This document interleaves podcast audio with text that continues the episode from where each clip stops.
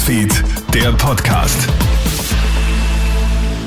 Hallo, einen schönen Vormittag. Clemens Draxler im Krone Hit Studio. Du hörst unseren Nachrichten-Podcast. Vielen Dank fürs Einschalten. In Venedig ist gestern Abend ein vollbesetzter Bus von einer Brücke gestürzt. Mindestens 21 Menschen sind tot, viele weitere liegen teils schwer verletzt in den Spitälern. Wie heute früh bekannt wird, sind auch zwei Österreicher unter den Verletzten. Wie es ihnen geht, ist derzeit nicht bekannt. Venedigs Bürgermeister Luigi Brugnaro spricht von einer Tragödie. Der Bus war auf einer Brücke bei Mestre am Festland unterwegs Richtung eines Campingplatzes. Direkt nach dem Aufprall fängt das Fahrzeug Feuer. Wie es zu dem Unglück gekommen ist, ist derzeit nicht bekannt. Für Entsetzen und Diskussionen sorgen immer noch die tödlichen Bisse eines Hundes zu Beginn der Woche in Oberösterreich. Die Polizei ermittelt jetzt wegen grob fahrlässiger Tötung. Der American Staffordshire Terrier wurde mittlerweile eingeschläfert.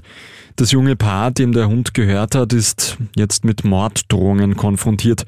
Das berichtet heute früh die Kronenzeitung.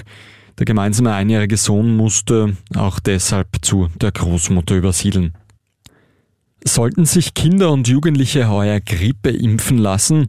Die Südhalbkugel hat gerade die jährliche Grippewelle hinter sich gebracht und die soll heuer heftig gewesen sein. Während Brasilien und Südafrika generell sehr viele Grippefälle verzeichnet hätten, sollen in Australien vermehrt Kinder und Jugendliche wegen Grippesymptomen im Spital behandelt worden sein. Die Grippewelle auf der Nordhalbkugel muss nicht automatisch gleich verlaufen.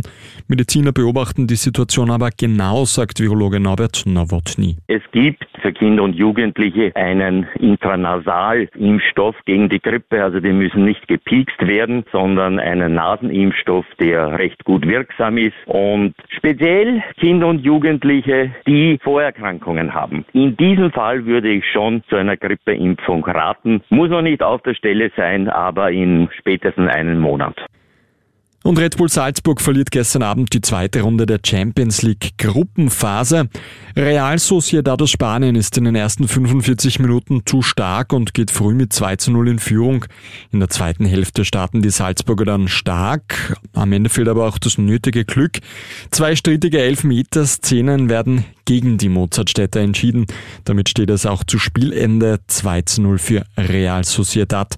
Salzburg liegt nach zwei Spieltagen in Gruppe D jetzt auf dem dritten Rang.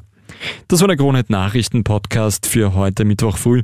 Ein weiteres Update gibt's dann wieder am Nachmittag. Einen schönen Tag noch.